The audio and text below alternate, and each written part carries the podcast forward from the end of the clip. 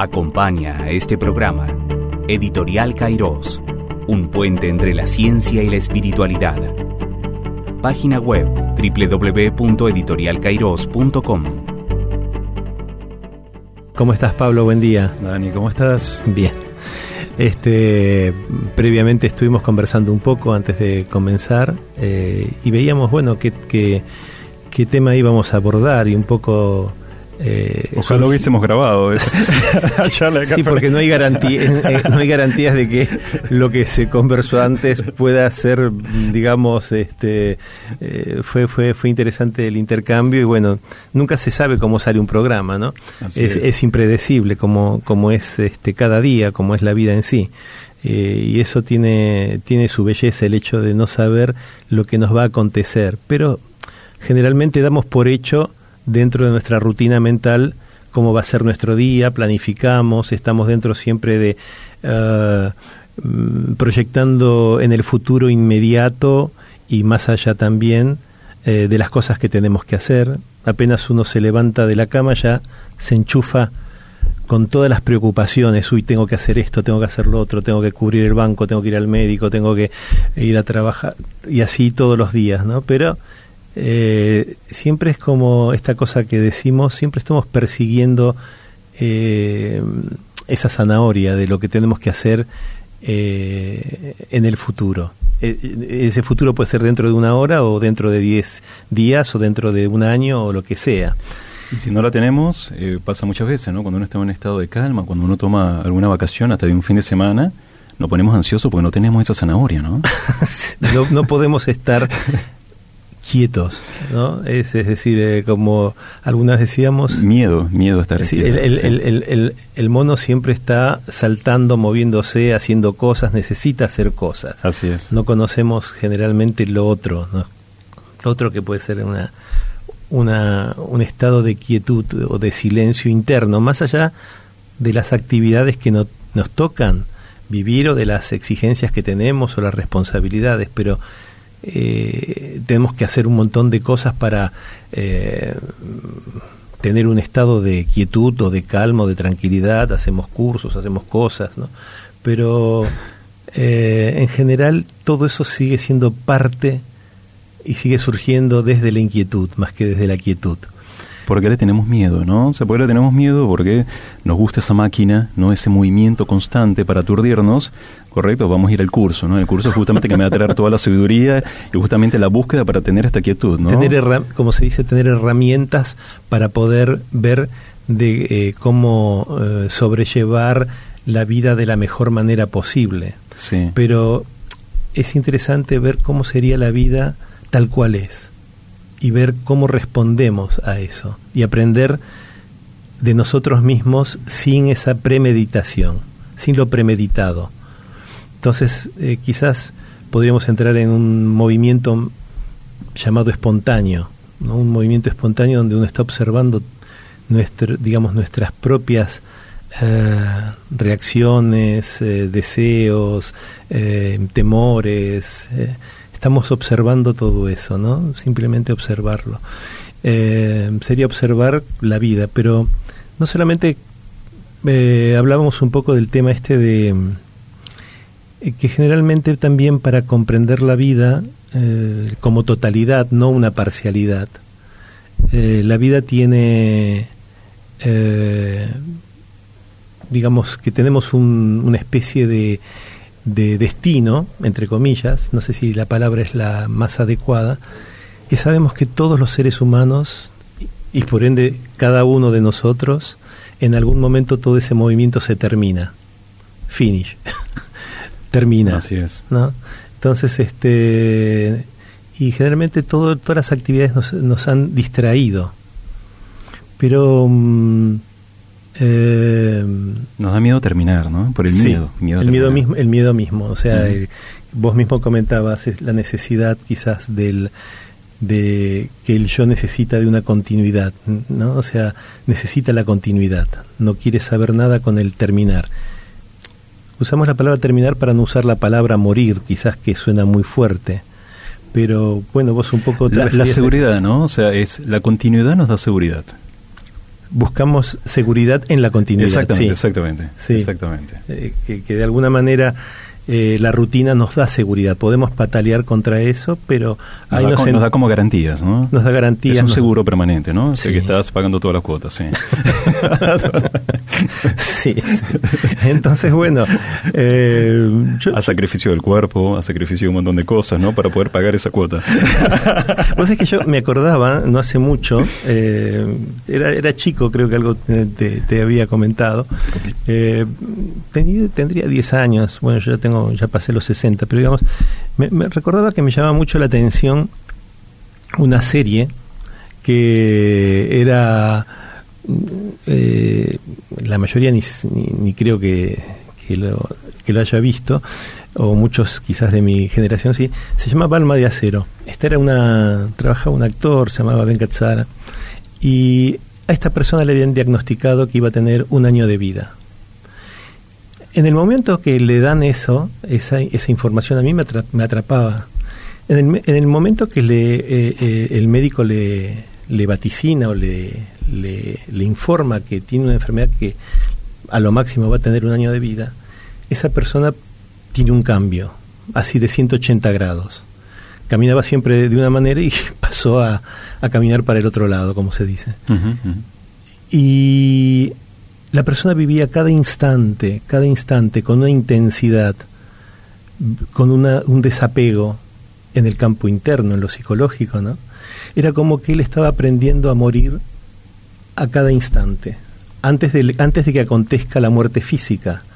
Era un morir a cada problema, a cada preocupación, a cada anhelo, a cada placer, a cada cosa.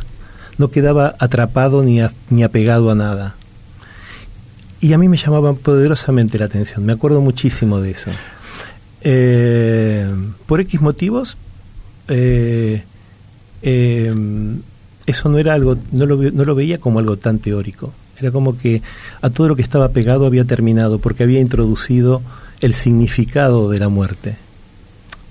La muerte en sí, en el campo físico, es una cosa, pero el morir psicológicamente, el vivir en ese estado de desprendimiento, este, y eso no es algo que sea teórico, que esté fuera del alcance de... Es comprender ese movimiento de la vida y la muerte que van de la mano, ¿no? Hay, un, hay una gran herramienta, ¿no? Cuando te dicen un lapso de tiempo, hay una gran herramienta que no se tiene cuando no hay un lapso, ¿no? Está siempre la incertidumbre, ¿ok? Voy a vivir 10 años, 15 años, 20 años, 50 años más. Y ahí justamente es lo que hablábamos sobre, mm, sobre el video que me pasaste, que, qué difícil, qué inseguridad, o sea, la inseguridad nos da colocar la muerte al final de la línea de tiempo. O sea, yo nazco, estoy todo el tiempo naciendo, naciendo, naciendo, pero nunca muero. O sea, no, supuestamente no muere mi célula, no mueren las neuronas, no muere absolutamente el día a día, no muere mi cuenta bancaria, no muere nada. O sea, simplemente estoy observando solamente mis nacimientos y dejo la muerte para el final, para cuando yo parta. Sí, sí, por, por eso que quizás este eh, comprender el significado de la muerte, eh, generalmente siempre lo asociamos a la muerte física, no vemos la importancia y, lo que nos quiere decir la muerte, para decirlo de esta forma, de lo que significa este, nacer y morir a cada instante, ¿no? Así como las células nacen y mueren, eh, así como eh, la sangre, eh, inspiramos y exhalamos, ese movimiento también es nacer y morir a cada instante, ¿no? No, no es algo, no es algo teórico, algo intelectual. Quizás esta, esta charla, supongamos que supongamos que simplemente le estamos hablando que es así en el aspecto meramente verbal pero si realmente vamos un poco más a fondo, quizás el, esto, esto, este diálogo que uno puede mantener con uno mismo, ¿no? que no es verbal, donde uno percibe esto, esta, esta, esta cosa de que la, la vida está a cada instante terminando. Es decir, el ahora termina a cada instante, ¿no? Y el ahora se vuelve pasado, siempre y cuando uno le dé continuidad, ¿no? ¿Qué significa morir al pasado?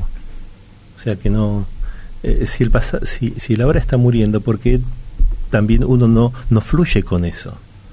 ¿no? Entonces este, la vida es nueva, es nueva realmente. Y la, y la, la liviandad que te da, ¿no? Lo que es el concepto de liberación en sí, ¿no? Que muchas veces lo hablamos en, lo hablamos desde el mundo del yoga, ¿no? De moksha, ¿no? O sea, lo que es la sensación de liberación, y a mí me gustó cuando tú hablaste del la serie de televisión que tú veías que tenía que ver con justamente con esto, ¿no? Con la, la intensidad con que se vivía. Pero fíjate que a mí me resultó interesante porque esa intensidad yo lo relaciono mucho con la liviandad. Pues yo también tengo la sensación de, en el momento que uno toma conciencia de la finitud, no es que uno sale a reventar todo. Ah, no, mira, tengo que hacer todo lo que me falta hacer en esta vida. En definitiva, también te das cuenta que muchas de todas esas cosas son grandes zanahorias, que en definitiva, en el momento que existe la finitud, te das cuenta que en realidad todas esas zanahorias son realmente zanahorias y que no tiene ningún sentido por qué alcanzarla, ¿no? Eh, sí. Si bien hay cosas, no vamos a decir, eh, uno tiene responsabilidades para con la familia, los hijos, eh, tiene que de alguna manera eh, se mueve en este mundo físico, es así, pero uno no tiene por qué estar psicológicamente esclavo de eso. ¿no? Yo me preguntaba si una persona realmente se da cuenta que tiene muy poco tiempo, ¿seguiría viviendo como vive? ¿no? Este, no sé, eh, desperdiciamos nuestra vida de muchas maneras de muchas maneras.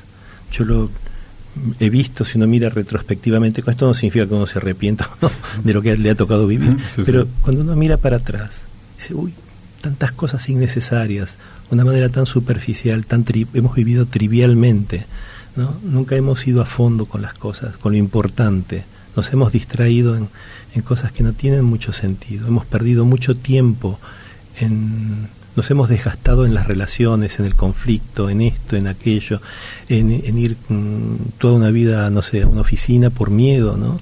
Ah, y porque uno no sabe hacer otra cosa.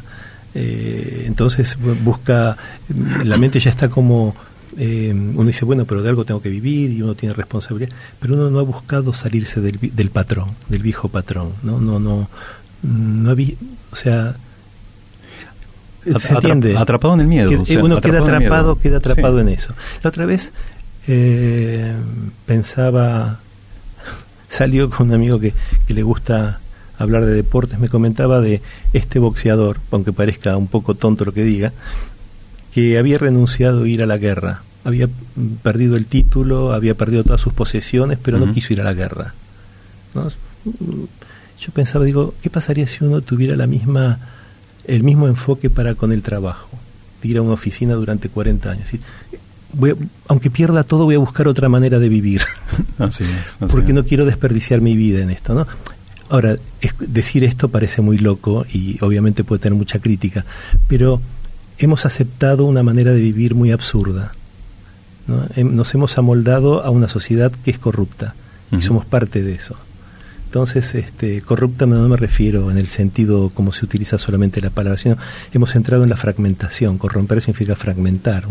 Nos hemos, hemos sido parte de la fragmentación. Yo creo que esa corrupción, en definitiva, somos, es creada por todos y es, es, una fraternidad de miedosos. Yo creo, ¿no? Que somos una fraternidad de miedosos en el cual mantenemos un estilo de vida, un sistema que nos ayuda entre todos a no ser corajudos, ¿no? A no encarar realmente ¿ok? Este estado que voy a decir, este estado de quietud, este estado de silencio, este estado de una plenitud, puede sonar muy New Age, ¿verdad? Pero realmente este, este esto de frenar, de frenar y, bueno, simplemente observar, ¿no? Hay una cosa, em, hay, hay maneras de enfrentar, digamos, los retos que nos pone la vida. Uno puede decir, bueno, hay que ser corajudo, hay que tener valor, eh, hay que mm, ahora está muy de moda la palabra resiliencia no hay que digamos uno se sobrepone a eh, pero si no hay realmente si el yo no está si realmente uno e, eso ya no está operando porque uno ha visto ha comprendido eso eh, no hay no, no, hay un yo tengo que ser valiente no, me, no me estoy moviendo desde ese lugar tampoco porque eso involucra ahí está implícito de vuelta, ¿no? el esfuerzo, sigue siendo, sigue dando, se le sigue dando continuidad al ego, ¿no? Exacto, sí, sí, sí. Lo que sí es interesante es que en la medida que nos vamos dando cuenta de esto, el mismo darse cuenta es es la muerte en sí. El darse cuenta tiene, tiene una relación muy estrecha con, con esta muerte en el terreno psicológico, porque es terminar con cada con cada con lo falso a cada instante que nos vende el pensamiento. También, ¿no? Es, es, morir a las ilusiones, morir a los conceptos, morir a las ideas, morir a las ideologías, morir a todo aquello que es parte de la fragmentación, parte del conflicto. Eso es lo, lo maravilloso que tiene cuando se introduce este factor que lo podemos llamar muerte o terminar, en el siempre estando hablando en este campo, ¿no? Y yo creo que eso tiene que ver mucho esta liberación que estamos hablando, esta liviandad que nos puede dar liberar con la pregunta que, que es muy interesante que siempre nos hagamos todo, si estamos dispuestos a renunciar a algo. Sí, bueno.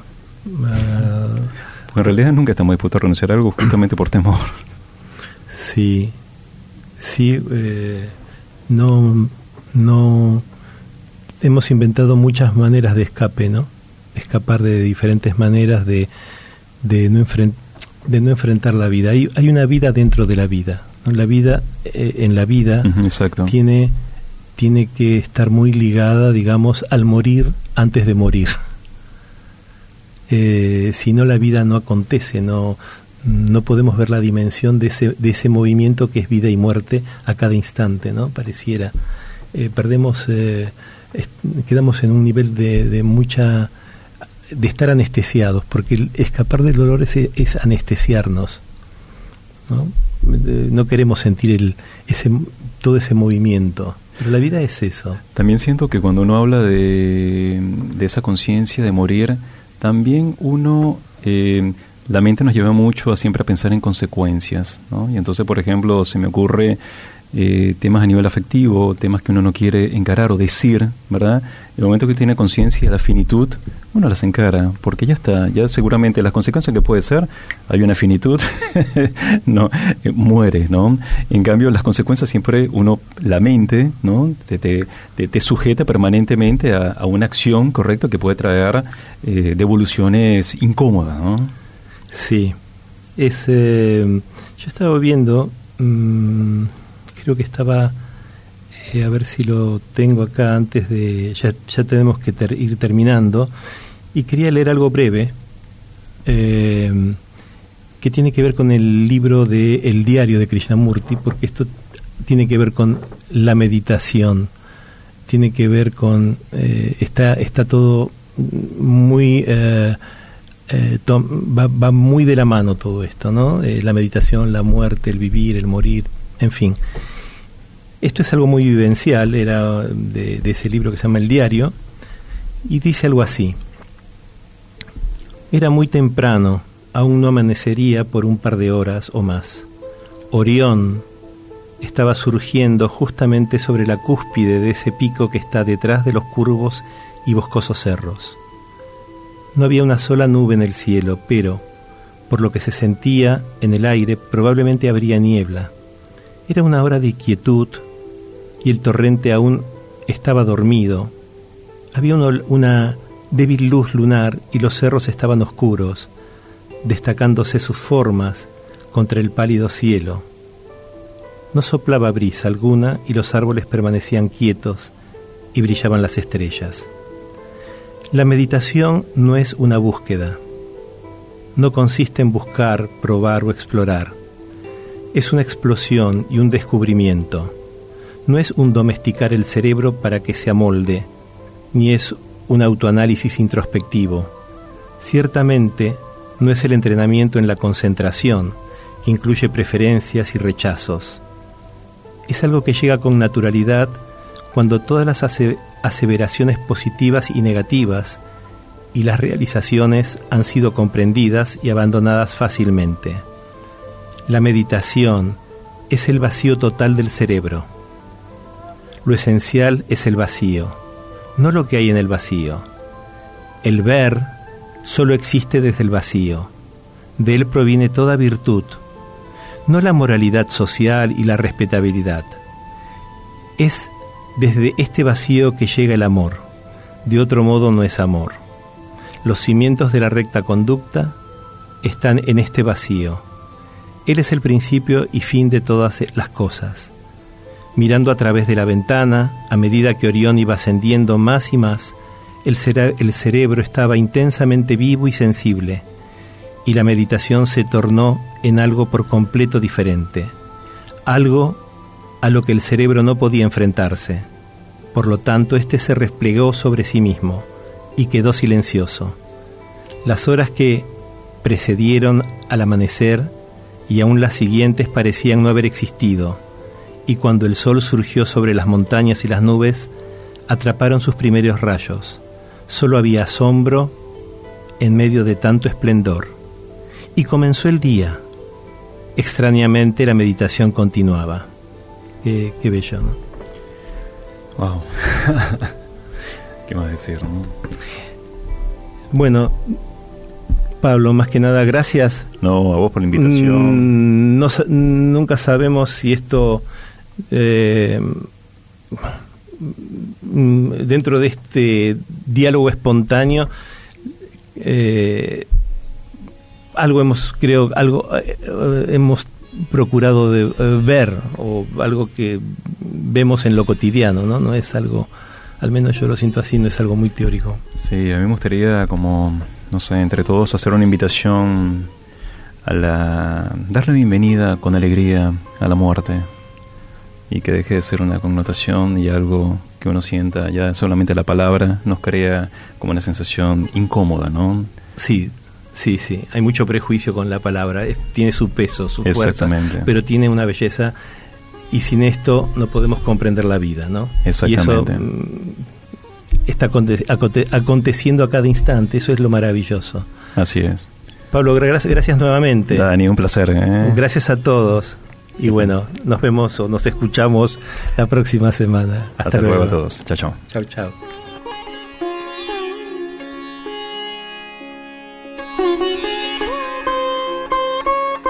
Para contactarse con la Fundación Krishnamurti Latinoamericana, llamar a los siguientes teléfonos 4 776 6532.